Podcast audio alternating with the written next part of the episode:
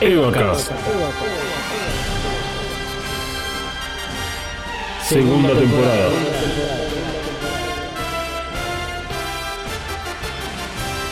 The Reveal Series.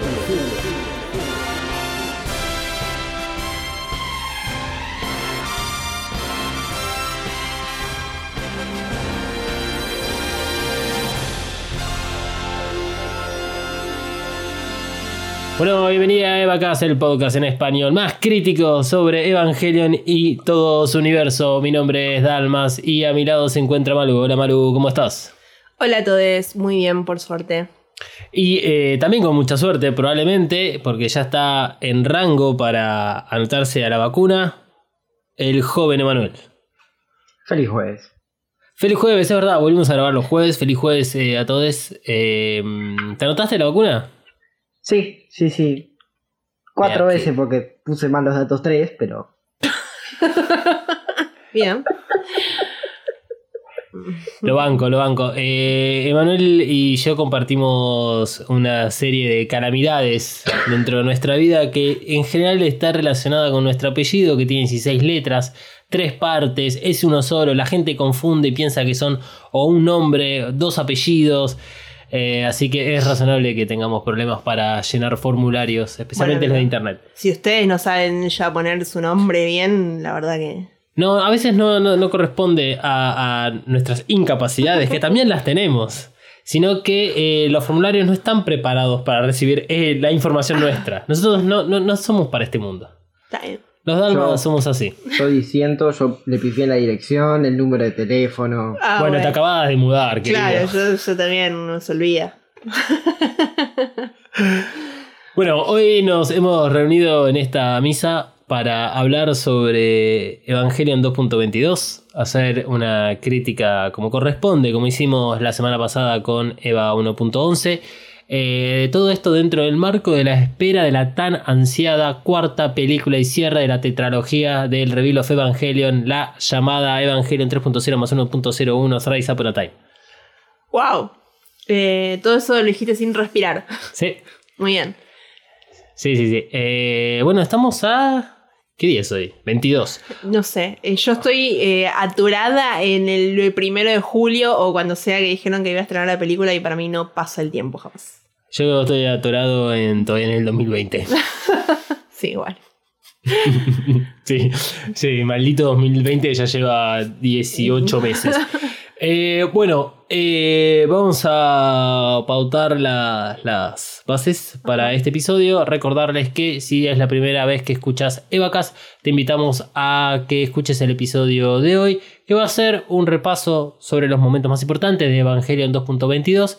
Pero también eh, te contamos que tenemos un análisis súper detallado recomendable para escuchar, que es el episodio número 3 de la segunda temporada de Vacas, en el cual te vamos a dejar eh, un link para que lo escuches en este episodio, así que si vas a las notas del show vas a poder encontrar ese link. Obviamente, antes de comenzar, y porque nos parece pertinente, es aclarar que el repaso que vamos a hacer en estas tres películas está enfocado en lo que veremos con la cuarta. ¿Por qué? Porque, eh, ¿cuál es la intención? No estamos más en el momento en el cual se estrenó esta película, que se vendría a ser 2008-2009, y estamos parados en 2021 realmente. Ya llevamos muchos años eh, analizando y hablando sobre Evangelion, entonces es momento de dejar de mirar hacia atrás y empezar a mirar hacia el futuro. Y sabemos que eh, hay algunas cosas nuevas que podemos acceder sobre la última película que tienen que ver con los trailers, con los teasers, y con los pósteres y con cualquier otra información que haya salido previo a la publicación del 8 de marzo allá en Japón. Entonces, este, eso lo contamos dentro de lo que es este análisis que les proponemos para el episodio de hoy. Eh, y por sobre todas las cosas, vamos a tratar de evitar hacer la mención al anime, cosa que en este episodio va a ser bastante complicado porque es donde uno más se puede agarrar para criticar a esta película, pero sin embargo vamos a hacer una crítica, este, yo creo que un poco más interesante de lo que fue la semana pasada eh, sobre los personajes, sobre las historias que nos meten en esta nueva historia. Eh, por lo tanto, nuestro objetivo para el repaso de las tres primeras películas del Reveal of Evangelion no es recordarlas, sino entender la evolución después de todo lo que hablamos durante la segunda temporada. Ahora sí, momento de comenzar con el repaso de Evangelion 2.22 You Cannot Advance. Le pedimos a Misato que nos indique el despegue y arrancamos. Evacast cuenta con el apoyo de Coven Studio. Coven Studio, maquillaje y nail art para todos. Desata tu magia entrando en tiendacoven.empretienda.com.ar. Pedí tus Present Nails personalizadas y recorre la tienda virtual. Como oyente de EvaCast tenés un 10% off en el checkout de tu compra utilizando el código KAORU. Kaoru, Nagisa Kaoru. K-A-W-O-R-U. Kaoru.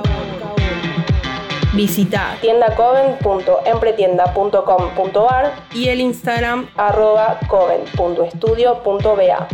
Coven Studio, Made in Hell.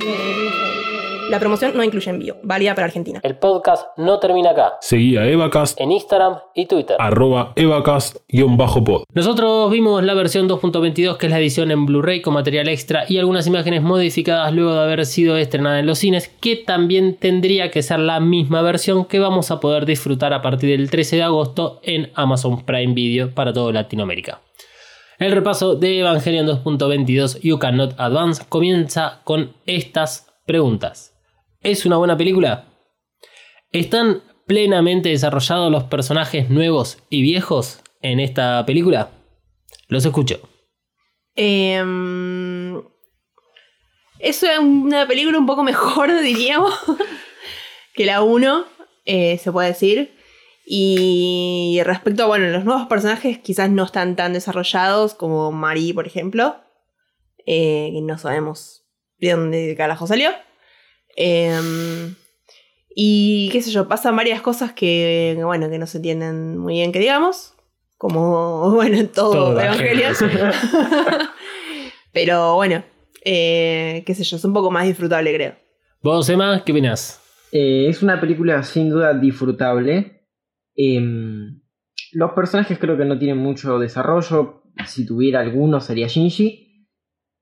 Pero vuelvo a lo mismo que hice en el episodio pasado. Al, al igual que a la 1, a esta película le falta ese sabor Evangelion. Sí, coincido con, con los dos. Eh, antes de que nos metamos en, en la crítica y a analizar esos puntos de conflicto, eh, ¿alguien se anima a hacer un resumen en menos de tres minutos? Bueno, Evangelion explicado para el orto en menos de un minuto, vamos a decir. A la mierda.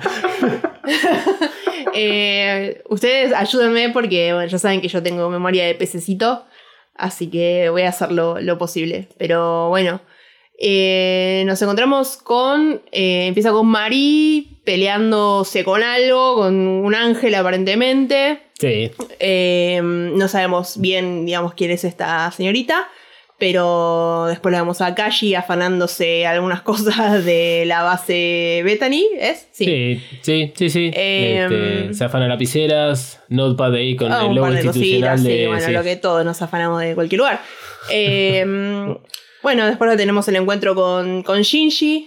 Eh, no, perdón, aparecen eh, Ikari y Shinji en el cementerio. Sí. Después lo busca a Misato de ahí. Eh, Mm. Shinji trata como de entablar alguna especie de conversación con su padre para resolver cosas eh, sin ningún tipo de, de solución. Sí, no. Eh, lo busca Misato, se va todo al carajo, aparece el ángel, aparece mm, esta chica. Asuka. Esta chica, Esta esta chica. chirusa.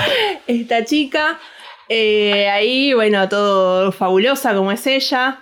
Eh, después, ¿qué más tenemos? Eh, Después viene toda la parte de interrelaciones Sí. ahí. Es todo rarísimo. Ah. Van al acuario, comen cositas. eh, Rey sale del closet del vegetarianismo. este, un par de cositas. Hay mm, situaciones complicadas entre ellos. Eh, Asuka se muda con Shinji. Sí. Todo un bardo, por supuesto, como siempre entre los dos. Eh, bueno, más ángeles, más explosiones, más peleas. Eh, a ver, ayúdame porque ya. Bueno, eh, Shinji después aparece mm, Bardiel. A bardear. A bardear ahí, se, se aparece el Dummy System, Shinji se pelea con el padre después de la destrucción del, del ángel, que digamos implica también una destrucción propiamente dicho de Asuka. Sí, van a la luna a ver el, el Mark 06. Sí, van a la luna a ver eh, eh, la construcción de- del ángel, aparece Kaoru por Sí, primera vez en la segunda película. Sí. Eh, después está toda la situación de que Shinji se va de Tokio 3, aparece Zeruel. Toda la introspec- introspección de Shinji en el, en el tren. Sí, en el tren eso sucede entre, eh, digamos, su rabieta contra el padre dentro de Nerv y eh, cuando toma la decisión de irse antes de despertarse en la cama del hospital rodeado de hombres. Sí. Eh, la, aparece la gran rey gigante. Claro, y después ya cuando aparece Zeruel y Shinji tiene que. Bueno, tiene no en realidad. O sea, es por una motivación personal de salvar a Rey dentro de lo que es Zeruel. eh, aparece. la- logra extraerla, aparece esa Rey gigante que es una. es núcleo, es una mezcla entre material genético de Rey, material de la EVA 00 con Zeruel, nadie sabe por qué. Y eh, es absorbida esa red gigante por la EVA 01 barra Shinji. Y se desencadena lo que luego conoceremos en la siguiente película como el casi tercer impacto. Títulos. Kaworu desde la luna le lanza la lanza de Cassius a la EVA 01 y para eh, el evento conocido como el casi tercer impacto que nos deja con ese, esas escenas post-título con el avance para EVA 3.33 que nunca veremos qué sucede. Ah. Excepto por eh, la intervención a NERV que provoca la división en Vile y NeoNERV. Pero eso quedará para la siguiente película. Eh, sí, voy a coincidir con que fue un resumen así nomás y bastante choto. Se hace lo que se puede. Se hace lo que se puede. Eh, bueno, a ver. eh, re- retomando a la pregunta de si es una buena película, el tema de los personajes desarrollados o no. Si es una mejor película de la 1. Claro. Tal- Sería un, un ni. Sí, yo creo que es un ni plus. Ajá. Porque le, le falta muy poquitito como para que sea una película eh, 100% disfrutable. Olvidémonos del anime y lo que conocemos de todos esos personajes. Pero la verdad es que si de la primera película le extraemos aquellas explicaciones que se dan en torno a Nerv y las Evas, también a Los Ángeles, eh, y las metemos en esta película, tenemos una película completa. Porque esta película, eh, así como vos comentabas, o sea, comienza con el nuevo personaje de Marie. Eh, después aparece el título que es Evangelion 2.22 You Cannot Advance. Vemos a los personajes clásicos de Evangelion, que veníamos de ver en la primera película, y se integra Asuka. Y después está todo el desarrollo de personajes en torno a esta nueva relación que empieza a ver con eh, Asuka, con Shinji y Rei, donde Shinji y Rei ya venían de tener una relación previa. Pero que tampoco se nota tanto esa relación previa en esta película. Entonces, la verdad es que todo lo que sucedió con Ramiel. Vemos a, a una Rey que eh, más o menos su primera palabra está en la parte del acuario Hmm. que es cuando le dice que no, no come carne.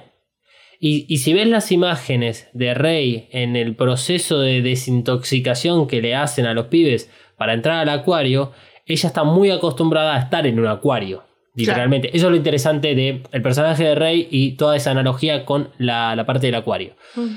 Y que, y que está ahí nomás. Ella está ahí porque tiene que estar ahí. Punto. Se acabó. Y es la misma Rey que al comienzo de Eva 1.11. No es la Rey que le sonríe a Shinji al final de la película. Eh, hay como una regresión en el personaje de Rey y hay, hay este incluso una, una falta de respeto al personaje de Rey. Eh, porque todo el desarrollo que tiene en la película está enfocado en la relación que tiene con Shinji, pero es una relación como cerca de la amorosa. Es una relación más romántica. Mm. Eh, porque Rey empieza a relacionarse con Shinji con esta excusa de juntar al padre con el, con el pibe, con el hijo. Eh, entonces, ya que ella tiene como otro tipo de cercanía con Ikari, le dice, che, ¿por qué no? Hacemos una cena, yo cocino. Y además, Rey le devuelve como el favor a Shinji acerca de la comida que le llevó al acuario. Y bueno, ya que estamos, cocino yo, comida vegetariana, que todo el resto se acostumbre a que no hace falta comer tanta carne todos los días. Entonces, bueno, ah, qué sé yo, parece una buena idea, pero los únicos momentos en los que vemos a Rey está relacionado con Shinji. O sea, esta película no pasaría el test de eh, Brand. Inserte palabra aquí del test. Que es el test que eh, analiza las películas o las series acerca de los personajes femeninos, de cómo se interrelacionan entre eh, los mismos personajes femeninos o con respecto a los hombres, sin que en general hay un hombre eh, metido en el medio, que es lo que se utiliza para que estos personajes femeninos eh, sean desarrollados. Y la realidad es que Rei se desarrolla a partir de la relación con, Shinji y de cómo lo alimenta a Shinji. Porque es, nuevamente, lo de la, lo de la cena y este, que Rey entendió por qué, o sea, por qué, porque no vemos que tengan unas conversaciones tan privadas Shinji y Rey como para que lo pueda determinar de esta forma. Rey entendió que eh, Shinji sufre al pilotear a la, a la EVA 01, entonces cuando Shinji escapa, ella vuelve a tener la misma actitud que tuvo para con Ikari, de quedarse con un elemento de, de esa persona, de, algo, de una persona que le significa algo, no, no está explicado, eso es lo peor de todo, que no está explicado, porque es que va y agarra el star player que deja a Shinji tirado ahí en medio de la ciudad. Lo agarra, lo lleva consigo como si fuese un símbolo de pertenencia, así como eran los anteojos de Ikari, y este, se sacrifica no en pos de la humanidad, se sacrifica para que Shinji no tenga que volver a pilotear a la EVA 01. Lo dice textual eso. Entonces, eso es un problema que tiene la película. Porque, nuevamente, conocemos al personaje de Rey, sabemos qué cosas pasan con respecto al anime. Pero, si este, al personaje de Rey lo hacemos a un lado, metemos a Asuka, pasa exactamente lo mismo con Asuka. Desde que llega, llega con esa impronta de la Asuka que todos queremos. De la que le chupa un huevo absolutamente todo porque sabe que es la mejor. Pero este, muy rápidamente cae en el mismo lugar que Rey. Una competencia que no tiene sentido entre Asuka y Rey por Shinji, porque Asuka de repente está haciendo comida, ¿viste? Que al final eh, decide irse a hacer a formar parte de las pruebas de activación de la EVA 03 para no tener que estar en esa reunión. ¿Por qué? Y porque en- porque hay algo romántico Claro. implícito, pero hay algo romántico. Cuando están en la escena del ascensor, que es una de las mejores escenas que tiene el anime, disculpen Mm. por mencionarlo, eh, cambian completamente la decisión. Está bueno que ahí como que Rey no es la típica muñeca, pero es como que estos dos personajes, tanto el de Asuka como el de Rey, están una y otra vez saltando entre ese personaje avanzado que vimos hacia los últimos episodios del anime con el, eh, la primera película. En el caso de Asuka, con las partes más este, como regresivas de su historia. ¿Y por qué tiene esos saltos? ¿Por qué de repente Asuka que está hablando con Misato eh, mientras se viste para hacer las pruebas de activación del EVA 03 entiende absolutamente todo? Llega a un punto de madurez altísimo, pero 30 segundos antes estaba acusando a, a Rei de enamorarse de Shinji, que ella también aparentemente se siente enamorada de Shinji. Entonces, ha- hay una gran falla con estos personajes femeninos desde lo que es la producción, pero se entienden cuando, al mirar toda esta película, la podés encajar dentro de la categoría de shonen. En- La categoría de shonen, para quien eh, no, no está al tanto, es este, en, En lo que es manga y anime, voy a, ya que estoy, voy a leer literal lo que dice Wikipedia. Es que se caracterizan por ser series o películas con grandes dosis de acción, a menudo, a menudo situaciones humorísticas con protagonistas masculinos. El compañerismo entre adolescentes o adultos de un equipo de combate también suele subrayarse en un shonen. También suele haber personajes atractivos femeninos, aunque no siempre. Convirtieron a Evangelion en un shonen. Convirtieron a Evangelion en una historia donde el personaje principal, que es masculino, es el héroe de la historia. Donde se cagan absolutamente todo el resto para después volver como un héroe al final de la película y salvar a todos. Claro. La Sin haber hecho absolutamente nada. Claro, sin haber hecho absolutamente nada. Útil. Claro, útil, eh, porque eh, eh, en realidad todo lo que él provoca con la pelea entre la Eva 01 y Ceruel es, este, un, es, es a través de una motivación personal, es, es literalmente un capricho. Sí, sí, sí. Es literalmente un capricho. Entonces, esta película es mucho más disfrutable si no conoces nada de Evangelion y te dicen, mira, las Evas son como mecas, pero eh, es como un... eh, es como una mezcla entre robot y mm, ser humano, dios este, biológico, y tenés ángeles que son similares, pero son malos, eh, y hay que proteger a algo que... oh, no importa si hay algo debajo de Tokio 3, hay que proteger la ciudad. Listo, puedes ver esta película tranquilamente. Mm. Ninguno de los personajes está desarrollado, eh, incluso... O sea, esto es terrible. Misato pasa lo mismo que con Rey y con Asuka. Cuando están en la escena del acuario con eh, Shinji eh, y Kashi, que siempre me, me- me fascina el hecho de que están en esa reserva natural y Kashi está fumando.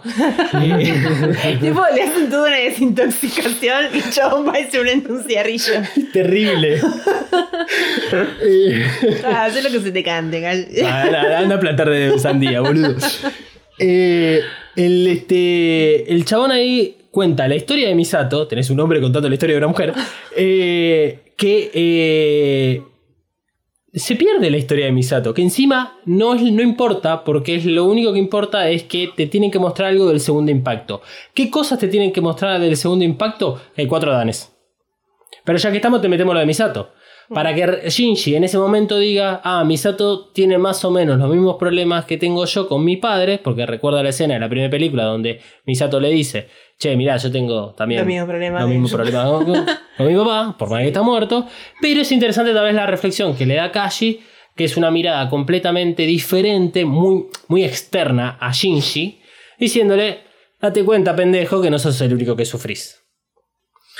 Hay un par de interacciones que tiene Kashi en toda esta película que son las que tienen ciertos puntos interesantes que eh, suena raro porque, eh, primero por quién es Kashi y segundo porque eh, Kashi no tiene una relación con Shinji y sin embargo en esta película se nota que se nota que son amigos de toda la vida.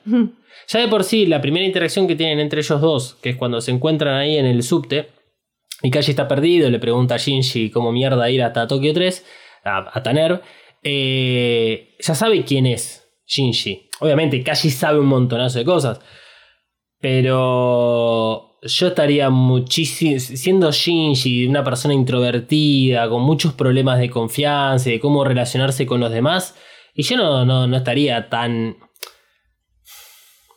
convencido de ir a una excursión con este chabón y después eh, a que me diga que el amor no entiende de géneros e ir a plantar o cuidar sandías. Y, y termina siendo un personaje mucho más importante, Kashi, en la vida de Shinji que Misato. Se invierten los roles completamente. Porque es como el que le marca el camino. a- e- es quien lo convence para que vaya a pelear. Está bien, en el anime sucede lo mismo, pero son diferentes personajes. Este, así que es eso, eh, digamos, en relación a los a los personajes femeninos, me parece que es acá donde uno puede entender más la molestia con el rebuild of Evangelion cuando se compara con el anime. Sin embargo, insisto, saquemos el anime de, de- de lado y si te gusta un shonen, esta película es una gran película. Es una gran película de shonen, sí. Clásico personaje masculino siendo protagonista y héroe, siguiendo sus propios intereses. Claro. Porque es, prácti- es- es exacta- exactamente lo que hace cada uno de los personajes masculinos. Sí, lindo hubiera sido ver algo más de empatía con la gente y consideración con el resto del mundo. De Bueno. parte de Shinji, pero qué sé yo, adolescente. Todos hemos estado ahí creyendo que somos el centro del universo y que todo nos pasa a nosotros y que porque el, el mundo es tan cruel con nosotros y no. Creo que está bien reflejado eso, digamos. Sí, eh, eh, en eso coincido, eh, mismo en el actuar que tiene Rey, es parte del- de ser adolescente. Eh, el hecho de decir, bueno, te intento ayudar como puedo y nunca voy a pedir ayuda a otras personas o, interactuar con mayores, sino que voy a tratar yo de hacer algo porque Ah. siento que puedo hacerlo. Entonces, es, es esos quiebres en, en las libertades que, que tenemos como adolescentes que vamos a ir descubriendo.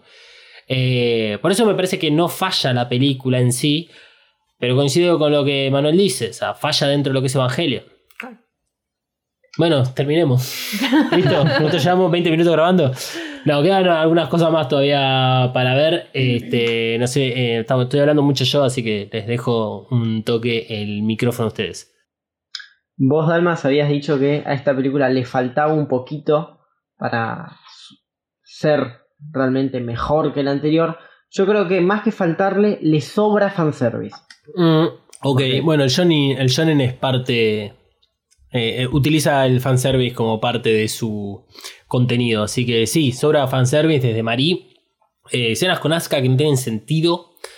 Eh, porque la, la- la escena de Asuka vistiéndose y diciéndole a Misato. "¿Por- ¿Por qué este traje de pruebas? Que es rojo, que me gusta el rojo. Es tan revelador, pero sus acciones, sus movimientos Mm. son contrarios a sus palabras. No, lo de la muñeca. O sea, en el, en el anime tenés la historia de por qué el trauma y por qué lo de. Pero acá solamente tiene una muñeca. Sí, que decidieron O sea, ponerla po- como- No, ¿Tiene algún tipo de trauma? No. Eh, ¿Tiene algún tipo de, no sé, de, de situación? ¿Es importante? No. Entonces, ¿para qué la pusieron? No, lo pusieron porque tenía un contrato con la muñeca que sí o sí tenían que, que respetar. Eh, y bueno, hubo que ponerla. Eh, eh, creo que uno de los mayores problemas, y la muñeca es un buen ejemplo, es que estamos acostumbrados dentro de lo que es Evangelion a saber que cualquier elemento que pusieron en pantalla tiene su motivo, hay una razón detrás de eso. Y en tanto anime, manga como la- las películas de Revir tienen esos elementos en pantalla. Cuando hicimos el análisis de esta película, en el episodio número 3, eh, está todo el, el- el aspecto político sobre Aipia, por ejemplo, y de cómo uno puede ver en el startup de la EVA 05 que dice que fue fabricado por este, Aipia. Eh, y son detalles que están ahí a la vista. Pero bueno, también están estos detalles como el de la muñeca que vaya uno a saber. O está el detalle de Marie que- como personaje.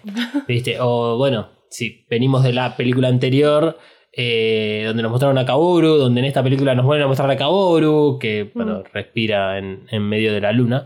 eh, y habla.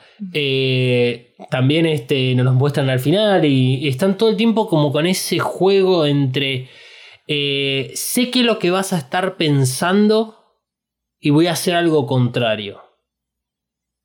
Eh, me, me pasa, esto vamos a salir de tema completamente, me pasa esto eh, con las últimas temporadas de Rick and Morty. Que eh, hay un juego o sea, bastante obvio entre lo que es el fanático y los creadores de Rick and Morty, donde eh, tanto los creadores como los fanáticos se creen más inteligentes que el otro. Entonces están todo el tiempo compitiendo a ver quién va a poder sacar más o menos información, más teorías, menos teorías. Y eh, el- el- uno de los últimos episodios de la quinta temporada de Rick and Morty que vimos, creo que es el número 4, eh, que es un episodio en el cual juegan con que la, la familia de Rick Morty, la que uno conoce desde el primer episodio, está todo el tiempo en peligro de ser este, asesinada. Desde el minuto cero de ese episodio, vos ya sabés de que nunca va a estar en juego la vida de, de la familia que conoces en el primer episodio. Y que están todo el tiempo jugando con esa idea, que ya no sorprende. Y pasa esto también con Evangelion, el hecho de los eh, glifos, eh, agregar Bethany Base, agregar a Marie, es sumar, sumar, sumar. Gente, menos es más a veces Sí. y simplifiquen la, la situación. Porque eh, la realidad es que el personaje de Marie, que es el que más obstruye esta película, está completamente al pedo.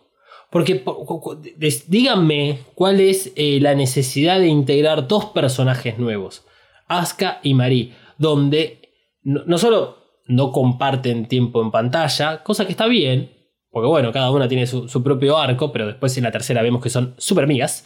Eh, sino que además eh, Marie es utilizada para reemplazar los mismos roles de Asuka que vimos en sí, el anime. Y después Asuka, que te la presentan como la super este, heroína, te la terminan destruyendo a falta de 30-35 minutos de película. Entonces me integraste un personaje nuevo que sabemos que es top 3 de personajes de Evangelion para hacerlo mierda que desaparezca durante 35 minutos para que aparezca mágicamente después en la tercera. Es rarísimo, o sea, me hicieron una ensalada eh, para, pa- pa- para, toda esta, eh, para todo el reveal, más que nada con las primeras dos películas. Este, la verdad es que, que cu- cuando, cuando lográs ordenar la información, te das cuenta de que algo falló en la producción, no se pusieron de acuerdo al momento de hacer los guiones. Si quieren este, más detalles sobre toda esta situación, escuchen el episodio que hicimos con Suzume de la segunda temporada. También se lo vamos a dejar este, en, las notas de, este episodio porque está muy relacionado con eh, cagarse en estos personajes. Que es difícil no eh, tener el anime todo el tiempo, porque eh, esta es una de las razones, lo dijimos en la primera película, lo dijimos ahora. Los creadores saben que nosotros vamos a tener todos estos personajes grabados en nuestro cerebro y sabemos que si Asuka eh, está jugando con la muñeca es por lo del anime, que si sabemos que tomó ciertas decisiones porque ya hizo el crecimiento, eh, digamos, más o menos al capítulo veintitanto, y, y así sucesivamente. Pero para eso remasterizar el anime, pa, no me hagas esta película. Claro. O si vas a hacer esta película, eh, o cambiar los personajes, está bien, cambiaste el apellido, Aska, dejate de joder, boludo. O sea, no. Este, cambiar los personajes, cambiar completamente la historia. Haceme la tercera película de lleno, de entrada, de una. Sí. Y punto. O sea, Sí, si sí, vas a hacer una nueva historia, es una nueva historia. Lo, lo negativo que tiene esta película, más allá de lo. Sí, de- del buen puntaje que le voy a dar igual. es que eh, cuando uno recuerda las palabras de Hideaki Anno acerca de esta, este impulso a la industria japonesa de animación, el hecho de, bueno, eh, presentar una nueva forma de hacer animación con todo el uso de CGI, eh, como elevar la vara, básicamente, eh, en realidad están tirando atrás todo un laburo que construyeron durante años. Porque están apuntando a un público que es el público en el cual Hideaki Anno se enojó y lo manifestó a través de Enos de Evangelion. Porque hacer un shonen, hacer fanservice, es contribuir esa toxicidad con la cual había combatido. Y que se había enojado el chabón. O sea, si no, no hubiésemos tenido este, todas las analogías que tiene Enos de Evangelion. No tendríamos directamente la eh, escena donde se ponen en pantalla las cartas de odio y a la gente en el cine diciéndole, ustedes son, son ustedes todas estas personas. No vamos a, a saber realmente qué pasó porque es un termo, digamos, estudio cara. Claro. Se sabe de que hubo problemas entre Surumaki y Hideaki Anno acerca del personaje de Rey, acerca del personaje de Mari. Se ve que ganó este Surumaki al principio. Y bueno, como lo hemos dicho muchas veces, sabemos que Hideaki Anno y Evangelion ya estaban distanciados tiempo atrás. Pero bueno, cuando tenés la oportunidad de cambiar las cosas, Mm. Tal vez tenés que retomar aquellas este, producciones que no tenés muchas ganas de, de volver a vivir. Y bueno, acá es donde surgen las. donde surgen los problemas. Claro. Pero bueno, yo creo que le hemos dado bastantes palos en general a la película, así que vamos a hacer un repaso más o menos lineal. Mm. Eh, Me gusta la parte de Bethany Base que, que demuestra lo grosos que son en Nerve Japón, ahí en Tokio 3, y el personaje de Misato. Porque en, en Bethany Base, apenas el, el ángel está suelto, están en pánico. Están en pánico y también demuestra eh, que eh, Mari no es la gran piloto que nos presentan que es. Porque falla dos veces. En Bethany Base se, casi se le escapa el ángel. Y después cuando pelea contra Ceruel, eh, bueno, básicamente la vapulea a Ceruel. Pero estaba muy, muy bueno pensado de esa forma de este, cómo Tokio 3 tiene este, una verdad una gran cantidad de personas eh, idóneas para el puesto eh, y en pos de defender a los seres humanos. Este, mm, creo que la única razón por la cual metieron Bethany Base en esto es para entender y- o tener una primera aproximación a una situación fuera de lo que es Japón, fuera de lo que es Tokio 3. eh, porque sabemos que eh, EVA 3.0 más 1.0 arranca en París. Hmm. Entonces, eh, tal vez ahí nos querían anticipar un poco qué es lo que se va a venir, de que se van a abrir el world building. Eh, toda la situación del acuario me parece que está muy relacionado a la cuarta película. Lo dijo. Disculpen. Eh, tiene que ver con el hecho de la vida en sí. También hay- parte de lo que habla entre Shinji y Kashi que me hace pensar en la cuarta película. Eh, sí, esto tiene que ver con escenas que son spoilers de la cuarta película y que vi sin querer. Pero eh, es interesante que si pensamos en la cuarta película como el cierre definitivo de la saga y que es, sería un mundo en el cual Shinji eh, quisiera vivir, es en esta escena en donde está la vida propiamente dicha. Eh, porque todo el tiempo están hablando de que el sistema como ecológico que, que está ahí en esas aguas potables eh, son las creadoras de vida, son aquellas pers- personas, aquellos animales que pueden mantener el ecosistema. Eh, eh, eh, está muy buena esa escena con ese sentido. Y eh, en la conversación que tiene Kashi con Shinji, Kashi medio que le desliza acerca de este como los eh, eh, tira siempre la misma, que es este, me parece que era necesario que vos conocieras esto, Shinji, de que existe este mundo. Como diciéndole, Shinji, vas a tener una gran participación en la formación del mundo que vendrá. No estoy diciendo esto que pase enteramente en la 4, acá hay una mezcla Me entre... estaba sintiendo un poco spoileada. No, no, no. No, no, no, porque eh, a lo que me refiero es, yo personalmente quiero que Shinji sea feliz y que la cuarta película termine con una felicidad de Shinji, ¿sí? O sea, Shinji sea una persona feliz. Sí. Eh, y la única forma de eso es que Shinji encuentre un mundo donde sea feliz. Probablemente un mundo sin Evangelion, sin ángeles. Entonces un mundo más similar al nuestro. Eh, un mundo que no hemos visto hasta el momento durante todo Evangelion, pero que tuvimos un mínimo, hay un resplandor en Enos de Evangelion, una de las posibilidades que es el típico anime de School. Entonces digo, bueno, a ver si Kashi le está tirando todo el tiempo esta situación a Shinji acerca de la vida, por qué es importante que vos lo sepas, eh, más allá de que es buena información que conozcas para que puedas vivir tu vida eh, común y corriente, cuando él tiene su momento de introspección eh, entre su rabieta contra el padre y mm, previo a escaparse de Tokio 3, estar en tren y tiene una reflexión similar acerca del mundo en el cual vive, que es cruel, que es un mundo en el cual daña a sus seres queridos, a sus amigos. Ahí es donde él toma la decisión de irse. Porque él, la verdad es que no puede escapar del mundo, pero siente que escapar de Tokio 3 sería prácticamente lo mismo. Sería dejar de sufrir, sería dejar de ver a sus amigos sufrir. Eh, y eso es algo que es propio del personaje.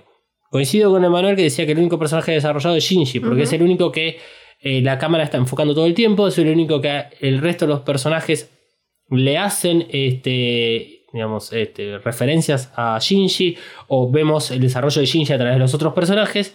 Entonces es obvio que Shinji es el protagonista y es obvio que Shinji es el que va a tener que tomar ciertas decisiones en el futuro, como pasa en los de Evangelion, eh, que es clarísimo, él es el que tiene el poder de cambiar el mundo. Entonces es lógico pensar que la cuarta película va a suceder algo similar. Por eso es que creo que es importante la escena del acuario para que Shinji entienda cómo era el mundo o qué son los componentes del mundo para que si él tuviera que tomar una decisión nuevamente, elegir ese mundo. Eh, dije que iba a ser lineal, pero bueno, eh, las notas las este, ordené mal, así que ahora viene la parte de Asuka, Bien. cuando se presenta, eh, que es uno de los mejores momentos que tiene la película.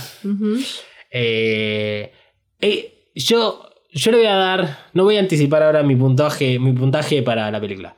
Pero gran parte de, de la, de- del puntaje que tiene esta película para mí y del cariño que le tiene, que le tengo, es que eh, está ordenada de tal forma que estás todo el tiempo como en una nube de pedos, disfrutándola.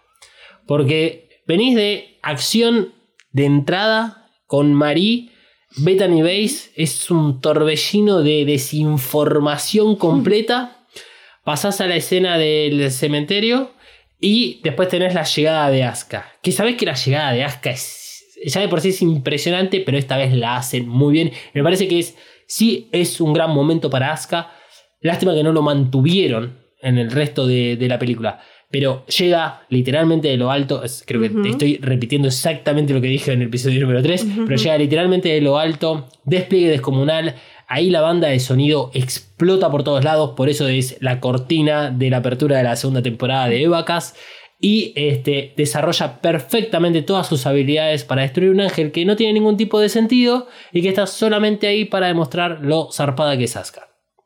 Así que sí, ese momento me parece fantástico. Y después, bueno, la película se degrada lentamente en un school anime, porque es lo que vemos, porque básicamente es esa relación entre todos los adolescentes personajes que están dando vueltas por ahí, más o menos un poco de Misato con Shin, con Kashi y, y Risco, que te vuelven a plantear también como unos adolescentes más grandes, porque sabes que ellos eran eh, compañeros de la universidad.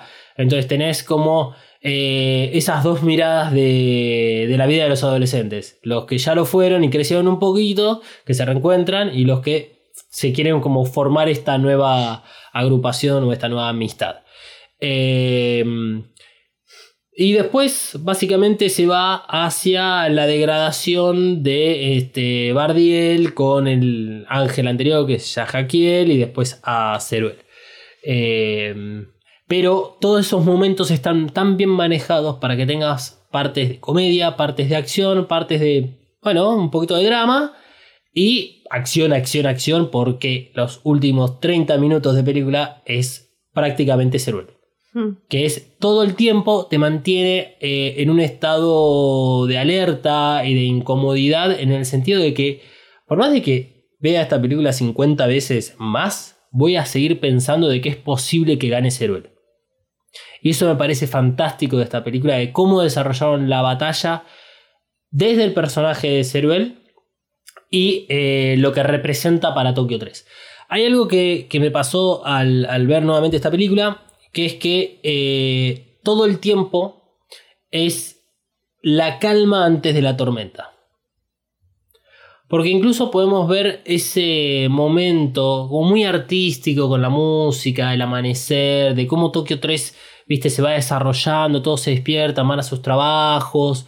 eh, todo ese momento es, es el único momento que hemos visto de Evangelion donde la situación no está a punto de explotar o de desaparecer la humanidad. Sino que es que nos, por lo menos siento yo que eh, la situación está controlada. Incluso a pesar de que vengan dos ángeles, el que es el, de la- el del reloj y que es destruido por Asuka, y después Yahakiel, que es destruido por los tres, a pesar de tener esos dos ángeles en el medio, eh, la situación está controlada. Nerv tiene el control. ¿Cuándo pierde el control? Cuando se va Shinji. Cuando Ikari, o sea, sí, se manda la cagada de este, utilizar a Lamy System con Shinji a la cabeza para destruir a Bardiel. Eh, pero ahí es cuando la situación ya se va a la mierda. Eh, así que eh, todo el tiempo tenemos esa como linda película donde uno la disfruta. Y la verdad es que es una película que se disfruta. Y si no fuera por la musiquita del momento de Bardiel, que lo hemos discutido también con Suzume, que yo, o sea, digamos, en ese sentido, para compararlo con el anime, voy a seguir opinando lo mismo. Parece que la música está orientada a Ikari, a pesar de que está mal utilizada, ¿sí? Porque impacta mucho más el silencio que este, la música. Eh, y cuando volvés a ver la película, notas de que hay, hay algo que no tiene sentido en esa escena.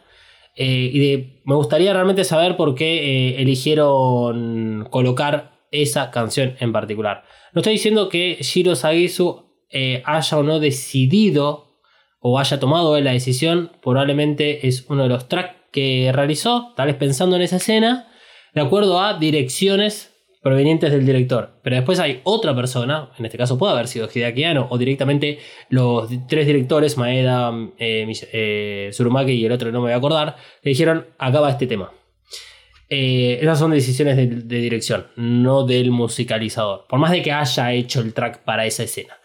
Eh, aún así considero que sí, está, está un poco fuera porque yo creo que tiene que ver con Ikari, pero es una sensación. No hay forma de justificar todavía esa escena. No hay forma de justificar de por qué Asuka está metida dentro de, de- de ahí de, de la EVA 03.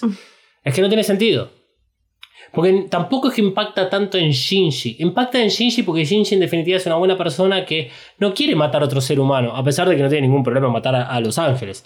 Pero eh, tampoco se muestra una tanta cercanía entre los dos personajes como para que Shinji esté sufriendo como sufrió cuando se enteró de que era Toshi. Nuevamente mencioné al anime. Eh, bueno, excepto por esta música, el OCT, el Original Soundtrack, me parece que es increíble, es uno de los mejores. El laburo que hace Shiro Sagisu a- anticipa todo lo que va a venir en la 3.33, que eh, es, ya tiene una- unos tracks con más coros y, y- y- y voces, cosas que en la primera no teníamos, en la segunda tenemos ahí como de a poquito y que le dan mucha fuerza a los momentos. Es maravilloso el laburo que hace Shiro. Mm, bueno, eh, retomando a, algunos personajes que quedan relegados, como es el caso de Risco. Hay un momento en el cual Risco tiene una conversación con Misato que eh, está ligada a la aparición de Yahakiel y a esta situación de Kashi Shinji, donde Shinji se entera de que Misato tenía los mismos problemas con el padre como tiene él con el suyo. Y ahí Risco le, le dice, ¿vas a sacrificar a los tres Evangelion que tenés eh, solamente para una venganza personal? Pues sí, mi ciela. Sí, es lo que sucede. Misato termina consiguiendo el éxito. Eh, y bueno, ahí quedó el desarrollo de Risco. Ahí quedó también el desarrollo de Misato. Sí. Porque encima al final de la película tenemos una Misato que alienta a Shinji y en la 3.33 tenemos una Misato que odia a Shinji. Así que todos los personajes femeninos tirados a la basura. Mal. Sin embargo, Maya creo que sigue siendo ese personaje que por algún motivo me causa mucha intriga porque es capaz de ver. O sea, lo mismo que tiene adelante de sus ojos de la situación de la Eva con Ceruel ahí adelante, lo ve en una pantalla que es puro código. La, la mina lee la Matrix, es impresionante. Me encanta eso de Maya. Bueno, eh, y no tengo más críticas para hacer puntuales, eh, digamos, random de diferentes partes del episodio, de diferentes personajes. Sí, me gustaría hablar un poco más de la escena final acerca de mm, la motivación de Shinji para salvar al rey, porque es interesante eh, preguntarnos otra vez sobre el origen de las Evangelion. Eh, en la primera película sabemos que Yui está dentro de la EVA 01. Es eh, confirmada esta información en la 3.33 co- por Fuyusuki, que le dice literalmente a Shinji: Tu mamá está dentro de la EVA 01 porque fue la piloto de pruebas. Y se metió ahí. Tenemos una imagen de Yui siendo insertada al núcleo. Eh, sabemos que Shinji no tiene ningún tipo de, de recuerdo de la madre. No se sabe si, es- si hay una cuestión, digamos, psicológica de bloquear ciertos recuerdos. Porque Fuyusuke le dice, che, vos estuviste ahí el- ese día. Pero tampoco tiene eh, ningún material físico de recuerdo. No hay fotos, no hay nada. Sin embargo, en esta película, cuando llega el momento culmine y Shinji se sincroniza con Eva 01, es Shinji el que tiene el poder.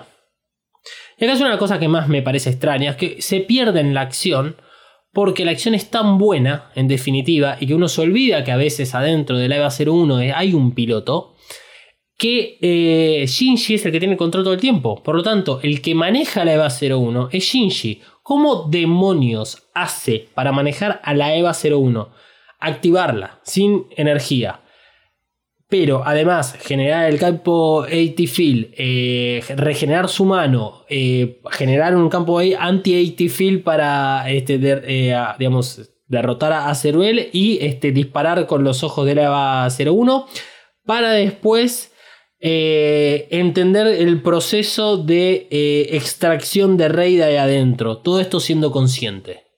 Porque hasta ahí, todas las escenas que vemos de Shinji es de Shinji siendo consciente, es Shinji hablando, digamos, tal vez de una forma más, no sé, esotérica o, no sé, espiritual con Rey, pero Shinji ahí está consciente. Hmm. ¿En qué momento pierde esa conciencia? Y tal vez es cuando la EVA 01 es desactivada por la lancia de Cassius, que es arrojada por Kaworu, pero no puede ser, macho, que hasta a esta altura, cuando te despiertes en la 3.33, no te acuerdes de que estabas en medio de un impacto. Y bueno, el shock y el trauma son cosas complicadas. Respeto la, este, la, la posición. Pero me llamó mucho más la atención, ahora la volví a ver, tratando de separar mucho lo del anime, tratando de, de recordar todo lo que hemos hablado. Eh, y que, bueno, se notan mucho los agujeros que tiene narrativos esta película y también la primera. La tercera es especial. Mm. Pero una vez que suenan los acordes de mm, eh, Subasa no Kurasai, ya a mí se me derritió este, el cerebro y lo único que estoy haciendo es disfrutar visualmente y sonoramente el momento. Claro. Insisto, tal vez es a mí. A mí que me pega por otro lado, donde eh, a nivel visual y musical eh, me encanta la película. Excepto un par de escenas que eh, el CGI es demasiado evidente y contrasta muchísimo con el fondo con las otras imágenes estáticas que son más de animación a mano. Ahí sí se nota mucho más la diferencia de los estilos de animación, pero en el 90% de los casos no, no, te salís de esa, de esa fantasía. Mm. Tal te vas a acordar a cuando tu papá te obligó a subirte Al auto. al auto. para manejar. Cosa que le tengo terror también. Dalma, si tienes que subir al auto o si no. Sí, Malo no llega. Malo no podrá este, volver de Tucumán.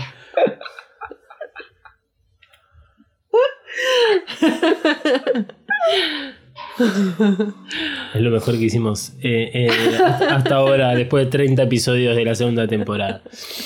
No, me quedé pensando en esto que vos decís de cómo Shinji no se da cuenta. De, de- de que está en medio de un impacto. Como que cuando te muestran el entry plaque no se ve nada del exterior. No, es- según lo que ve Maya, es como que ve una nube, una cosa por el estilo, pero tenemos la cámara dentro de Shinji. Claro, Total. lo único que se ve son cosas celestes. Sí, igual es como medio obvio que te está yendo al pasto, pero. Eh, sí, sí, sí, sí. Y bueno, eh, es. Es lo lindo de la tercera. Porque. mm, Shinji, digamos, dentro de su egoísmo, eh, persiguiendo esta motivación de salvar a, Rey, eh, obviamente no ve el panorama general. Lo que decíamos recién acerca de la actitud de los adolescentes. Eh, y, y pasa eso, digamos. O sea, no, tal vez no tenés todas las capacidades para ver todo lo que sucede, lo que está en juego. eh, y crees que lo que vos pensás o lo que a vos te motiva es la única solución a, a tu problemática. Eh, supongamos, juguemos, hagámoslo. ¿Qué pasa si, si Shinji, no sé, supongamos antes de salvar a Rey, Shinji no se hubiese ido de Tokio 3 y estaba para defender a, a Tokio 3 de Ceruel. Eh, tal vez Ceruel, o sea, crema de una. Porque por más este, poder que tenga Shinji o especial que sea Shinji, como dice Marie, porque huele diferente, eh, tal vez no era lo suficiente como para este, derrotar a Shinji, a, Ceruel, porque no tenía esa determinación de, de salvar a Rey. Eh, si hubiese estado otro personaje como Asuka, tal vez pasaba lo mismo, o tal vez no. O qué hubiese pasado si efectivamente salva a Rey pero no genera ningún impacto. O sea, ¿cómo queda el personaje después de eso? Queda ahí colgado, está en la, en la nube diciendo, mirá, mirá, este, para, para citar a Walter de Ocupas, eh, ¿quién es el más poronga? Literalmente hubiese sido el caso. Pero sin embargo, lo que vemos en la 3 es ese Shinji que no entiende por qué todo el resto lo, lo- lo culpa.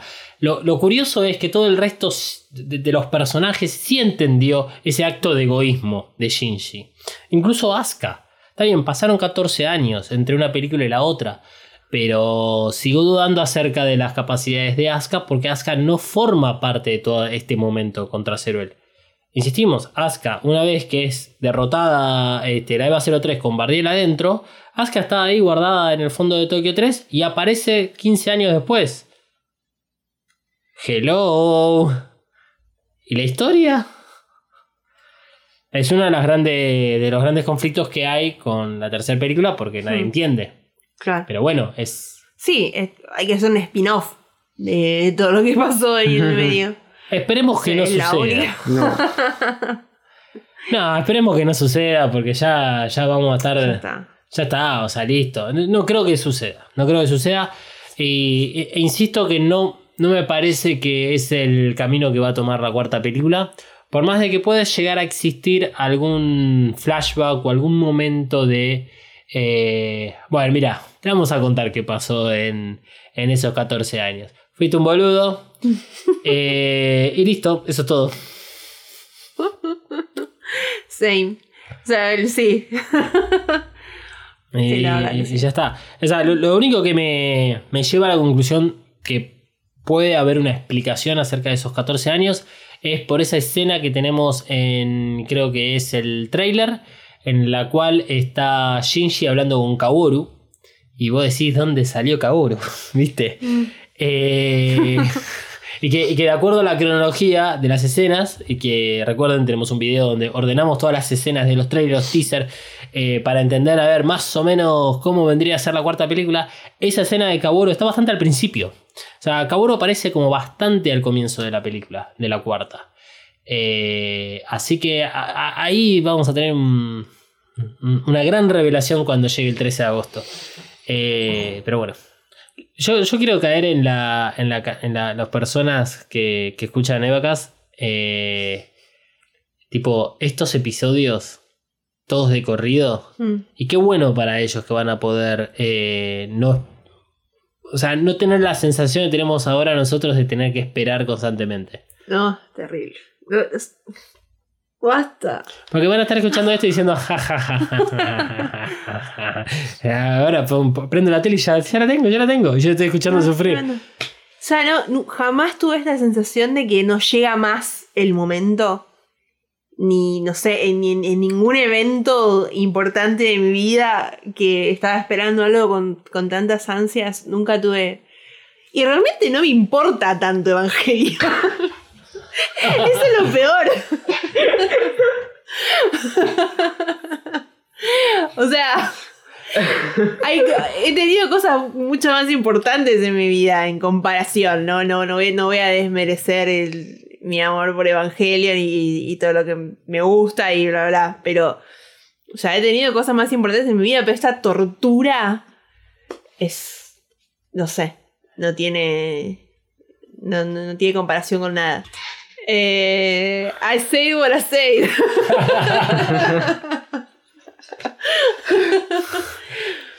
Eh, mm, no estoy en la misma vereda que vos. eh, porque a mí no me suelen emocionar estas cosas. O sea, en algún Es que momento. no sé, en algún momen- emoción, es necesidad de, de- de llegar a ese punto y, y cerrar ese ciclo y entender cosas que, que lo peor es que ya sé que no vamos a entender. Claro, eh, yo creo que me siento más ahí. Como sé que hay muchas cosas que no vamos a entender o que me queda mucho más trabajo por delante, es bueno. Lo voy a disfrutar en el momento que lo tenga que disfrutar eh, y la espera... Es que en algún momento eh, el tiempo va a llegar. Eh, yo soy plenamente consciente de que como ser humano somos personas de cuatro dimensiones, donde el tiempo es esa cuarta dimensión. Y estamos afectados constantemente por el tiempo. Y como mm, más allá de dormir, que es como un viaje en el tiempo, no lo puedo cambiar. Y bueno, ya va a llegar el 13 de agosto.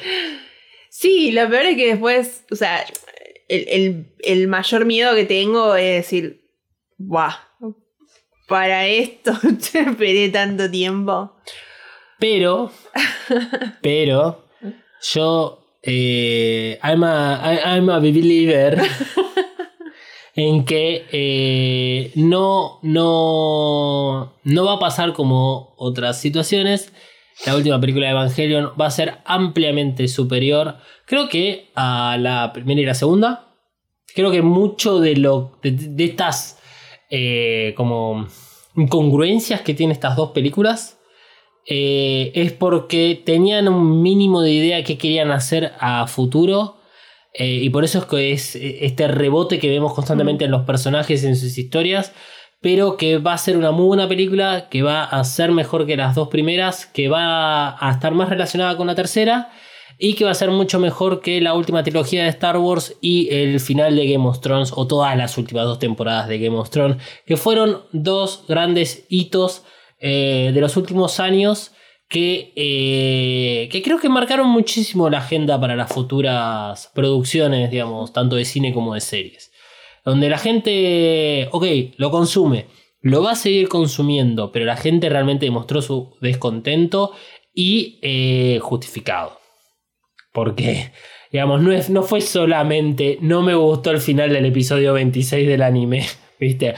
No, loco, acá, acá ustedes cobraron por hacer mal un guion, eh, como en el caso de Game of Thrones con los, este, eh, los, ¿cómo se llaman? Los showrunners, eh, o bueno, eh, Star Wars directamente. O sea, arruinaron, con las últimas tres películas, realmente arruinaron muchísimos trabajos de otras personas. Incluso arruinaron el, el universo expandido. que es lo más duro, que es lo mejor que tiene Star Claro. Wars. Creo que ese es el trauma que, Sí, que tengo. eh, por eso es que, que creo que no, creo que no, creo que no va a pasar así. Eh, en algún punto yo confío en, en Hideaki Anno en que es un buen generador de historias. Me parece que su error estuvo en no animarse a hacer Evangelion desde cero como una nueva historia. Bueno, si hace un cierre digno, me tatúo la cara de Ano. Qué lindo Hideaki Anno con cara de ano dentro de, de un ano. Jamás me tatuaría a Hideaki Anno. No, Ah, tal eh, vez eh, como el, el personaje, ¿cómo se llama? cu- ¿Cuál? El, El. Ah, el eh, ah, me sale Ultraman, pero Sí, es Ultraman. Ultraman. Ultraman. El, Hi- el Hideaki en Ultraman, Sí. pero más, eh, ani- a- digamos, más dibujo caricaturesco. Claro, tipo con el pelo así como Goku Upa, y la gusta. campera, así, algo así. Sí, como lo dibuja la esposa, digamos, como lo dibuja Moyoko. Claro. Eh, eso sí son buenos, bu- buenas ilustraciones de, de Hideaki, son graciosas. Eh, bueno, gente, eh, este ha sido hasta eh, el día de hoy el análisis que hicimos sobre Evangelion 2.22.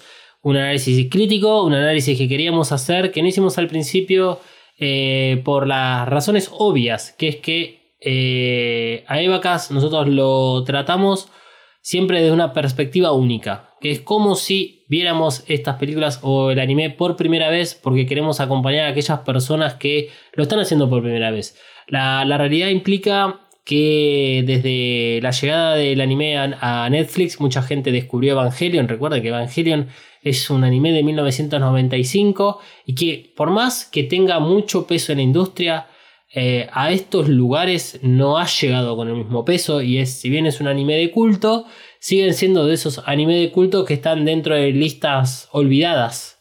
eh, y que no son del mainstream constante que podemos llegar a consumir día a día o que han tenido otro tipo de, mm, de aceptación como es Death Note o Full Metal Alchemist o Attack on Titan, One Punch Man, o sea, eh, está en particular Evangelion por ser disruptivo, haber presentado una nueva categoría dentro de lo que es eh, anime, como el anime psicológico, a hablar de temas que no se hablaban, incluso en 1995. Bueno, hoy en día con estas nuevas películas eh, volvemos a recorrer el mismo camino de que aquellas personas que hay mucha, eh, esto, es curioso, hay muchas personas que no saben que pueden conseguir películas pirateadas o este, conseguirlas por otros lugares. eh, entonces van a esperar a que esté disponible en Amazon Prime Video para verla por primera vez. Entonces, eh, por eso que comenzamos este episodio y también el episodio anterior diciendo que si vas a escuchar este episodio por primera vez, si es la primera vez que vas a ver Evangelion, el reveal o descubrís Evacas, tenés que saber que hicimos un análisis anterior, en este, caso correspondiente al episodio número 3 de la segunda temporada, donde acompañamos a aquellas personas que lo están viendo por primera vez con la información para que puedan disfrutar de estas nuevas películas, entendiendo toda esta cantidad de información que nos han entregado. Por ejemplo, unas cuatro nuevas bases de NERV, recuerden, Bethany Base, Tagba Base, la segunda sucursal de NERV, Matsushiru, Golgotha Base, dije 4 y me quedé corto. Eh, con un montonazo de información que es completamente al pedo. Así que este, eh, este es el episodio que deberíamos haber hecho al principio, sí, pero no es lo que queríamos hacer y no es la forma en la cual Evacas se ha manejado en los últimos años. Eh, así que queremos escuchar sus opiniones críticas acerca de EVA 2.22. En mi caso particular, voy a puntuarla en este mismo momento. Que le voy a dar. mm, ¿Cuántos misatos le damos? Eh, porque fue el, el puntaje que utilizamos para ese episodio. ¿eh? ¿Cuántos misatos le damos a 2.22? Eh, y yo le voy a dar un. ¿De 5? Sí. Le voy a dar un 3. Ok. La, ante- la- la- la película número 1 es un 1.50, eh, una estrellita y media, un misato y Buenísimo. una oreja. Eh, sí, ya, ya- ya te digo, o sea, realmente a esta película lo único que le falta es que le expliques un poquitito más acerca de los Evangelion, de Los Ángeles y de Nerv. Y, y listo. No, no, no hace falta la primera película. Esta podría haber sido una buena primera película. Sí. Yo le pongo un 4. Epa, bien. Pues soy buenita. Estoy sorprendido de cómo hemos modificado nuestros puntajes de la an- anterior vez. Porque en la anterior vez ya leímos puntaje y ahora están diferentes. No me acuerdo cuando leí el tío. Yo antes creo que leí 5. Sí, justamente, esa es mi sorpresa. Pero es lo que te digo. Eh, Sí, sí, sí. Yo tampoco recuerdo cuánto leí. Intuyo que le di un 4. Sí, o algo de ese. Eh, voy a mantener mi 4. Pero considero que es una película que más que faltarle cosas, le sobran cosas. Claro. Sí, eh, está bien el cambio, y está bien que podamos hacer esto, ju- jugarlo de esta forma. Eh, o sea, eh, desde, desde el punto de vista personal, eh, he aprendido mucho a lo largo de Vacas a analizar mejor los personajes, a analizar mejor las historias, qué es lo que nos presentan, cómo, cómo nos presentan, qué nos quieren decir, eh, con las acciones de los personajes, con las imágenes que nos muestran.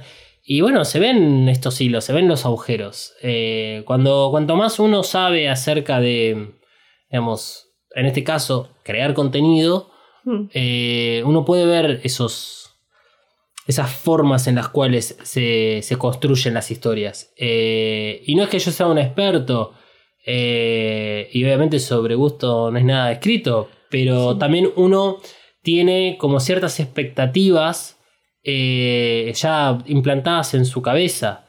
Y, bueno, si esas expectativas no se cumplen, no necesariamente es un problema de la película, también puede ser un problema mío. Que yo tenía expectativas gigantes. Eh, hoy en día tomé la decisión de tratar de no tener ningún tipo de expectativas, porque claramente no tengo control de lo que me pueden llegar a mostrar. Y tratar de disfrutar aquellas cosas que, que me ponen entendiendo el valor que le dan, digamos, los trabajadores y los laborantes que están ahí detrás haciendo esas cosas que probablemente les gustan. Pero bueno, también uno va cambiando la forma de, de percibir, digamos, todas estas historias y también de, de analizarlas. Mm. Eh, o sea, no sé, si en la primera película me decís que Shinji es este tiene poderes mágicos y en la segunda me sacás esos poderes mágicos y te voy a hacer una crítica bastante destructiva acerca de esa decisión. Porque en una o en otra película le pifiaste. Ah. Esas cosas están presentes en esta película, están mucho más presentes en la primera película. Mm. No de los poderes mágicos, no, Shinji no tiene poderes mágicos. Por ahora. Uh, sí. Oh, sí. bueno, este, redes sociales y nos vamos a editar el episodio. Bueno, eh, me pueden encontrar en mariana.flores.coven o coven.studio.ba. Para encontrar a arroba dalmas-ndg a mí en otras redes sociales. Y a mí como arroba y 399 eh, en Instagram y en Twitter. Qué prolijo que es. Qué bien, qué bien. Bueno, entonces nos estaremos encontrando nuevamente en la semana para hacer una nueva crítica, para analizar a Evangelion 3.33 You Cannot Redo. Película que desde el comienzo de esta temporada pusimos paños fríos, dijimos que era una película complicada, que era una película eh, que había generado muchísimas, muchísimas controversias y que a lo largo de la segunda temporada fue la que mejor quedó posicionada y que hemos demostrado más los cambios. Así que veremos si hay críticas o no. Otra eterna semana hasta el próximo episodio esperando la bendita película. Será entonces hasta la semana que viene. Vacas cuenta con el apoyo de Coven Studio. Coven Studio, maquillaje y nail art para todos. Desata tu magia entrando en tiendacoven.empretienda.com.ar. Pedí tus Present Nails personalizadas y recorre la tienda virtual. Como oyente de Eva EvaCast tenés un 10% off en el checkout de tu compra utilizando el código KAORU. Kaoru, Nagisa Kaoru. K-A-W-O-R-U. Kaoru. Visita tiendacoven.empretienda.com.ar y el Instagram arroba coven.estudio.ba. Coven Studio, Made in Hell. La promoción no incluye envío, válida para Argentina.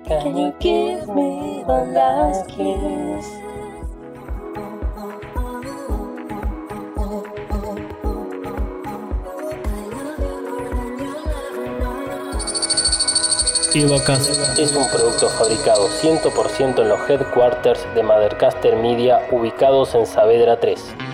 Si querés tener tu propio podcast o ya tenés uno, descubrí mothercastermedia.com.